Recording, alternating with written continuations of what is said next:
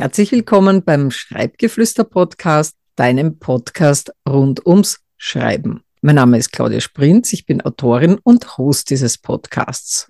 Und ab dieser Folge starten wir eine neue Serie zum Thema Werte und dazu lade ich unterschiedliche spannende Gäste ein. mein heutiger erster Gast ist Klaus. Klaus, wer bist du und was machst du?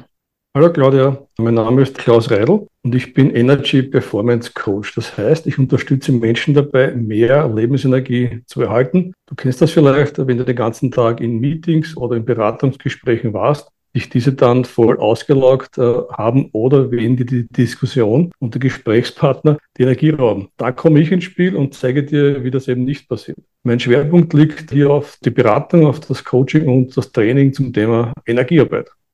Das klingt sehr, sehr spannend. Welchen Bezug haben Werte zu deiner Arbeit? Ja, ich muss sagen, dass Menschen aus den unterschiedlichsten Gründen zu mir kommen. Wenn einige und äh, auch mehrere gestresst sind und sich wieder entspannen wollen. Andere wiederum fühlen sich teilweise unglücklich und unzufrieden und, und leiden etwas. Und dabei stellt sich oft heraus, dass es daran liegt, dass sie ihre Werte verletzt haben oder ähm, verletzt sind, äh, ganz frisch. Woran kann das liegen, dass Werte verletzt sind? Eine gute Frage. Ich würde sagen, weil viele ihre Werte oft gar nicht bewusst kennen, passen sie sich unbewusst äh, an die Werte der anderen an und um eben nicht anzuecken. Das ist eine Erklärung dafür, die ich habe. Ich denke aber, dass das zum Teil auch eine natürliche Schutzreaktion ist. Äh, ursprünglich werden die Werte ja bereits in den ersten Jahren der Kindheit durch die Erziehung, durch die Traditionen, durch in vielen Kontakten mit anderen Menschen quasi geformt. Und je mehr wir uns in einem anderen Umfeld bewegen, desto klarer wird eben das Wertesystem, das hieraus entsteht. Und wie etwa dann in der Schule. Und in der Schule können wir auch bereits die ersten Wertekonflikte erleben, weil dort die Werte erwartet werden, die wir unter Umständen gar nicht haben oder die gar nicht zu einem passen.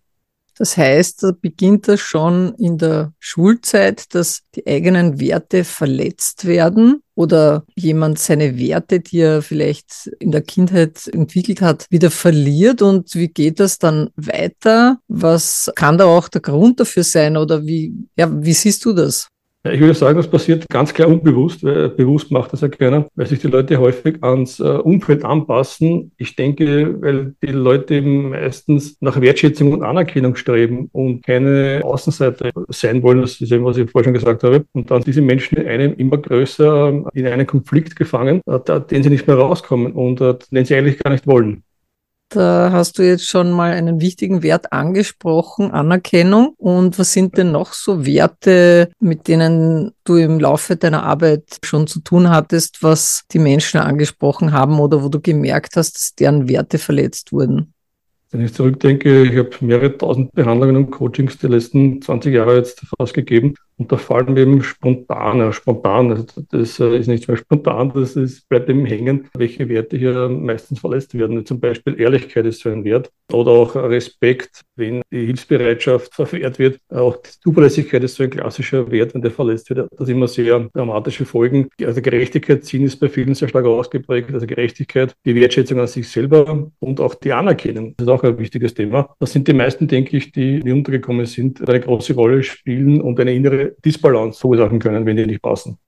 Wir haben im Vorgespräch auch darüber gesprochen, dass die Werte und die Kreativität sehr eng zusammenhängen. Inwiefern hat das dann auf die Kreativität eine Auswirkung, wenn die Menschen ihre Werte verlieren?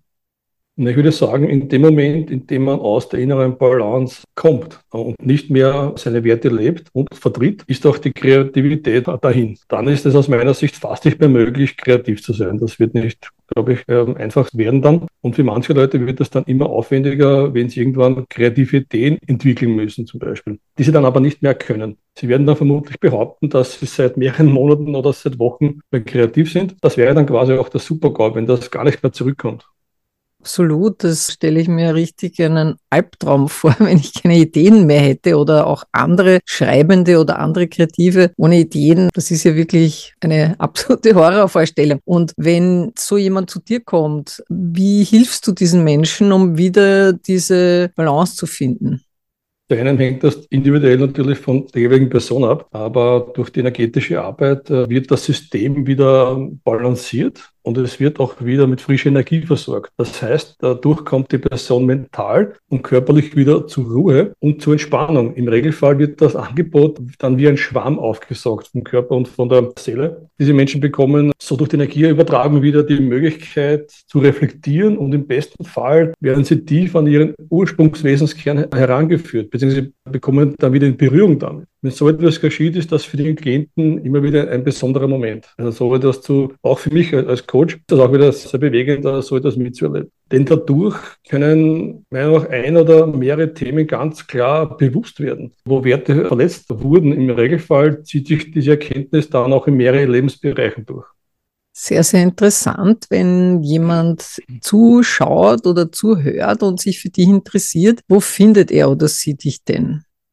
Vielen Dank für die Frage. Also ich bin unterwegs aktuell auf Instagram und auf Facebook und auf Instagram findet man mich unter dem Namen Klaus Reidl zusammengeschrieben und auf Facebook findet man mich unter klaus.reidl, also Reidl mit AI. Ich habe auch und befinde mich noch woanders und zwar Montag habe ich immer eine, eine kostenlose Montagsmeditation, die ich hier veranstalte. Und da kann gerne jemand dazukommen und hier mitmachen und bei den Entspannungsübungen quasi teilwerden und sich dabei entspannen. Das ist auch noch so ein, ein Angebot, was wir auch hier unten verlinken werden und dass man das auch den Hörern hier anbietet.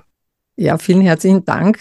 Diese Informationen findest du wie immer in den Shownotes zum Podcast beziehungsweise auch in der Videobeschreibung. Und an der Stelle möchte ich mich recht herzlich bei dir bedanken, lieber Klaus, dass du uns einen sehr, sehr interessanten Einblick in deine Arbeit gegeben hast, was die Auswirkungen von Werten auch auf die Kreativität beziehungsweise welche Möglichkeiten es da gibt, auch mit energetischer Arbeit hier dem entgegenzuwirken. Vielen Dank.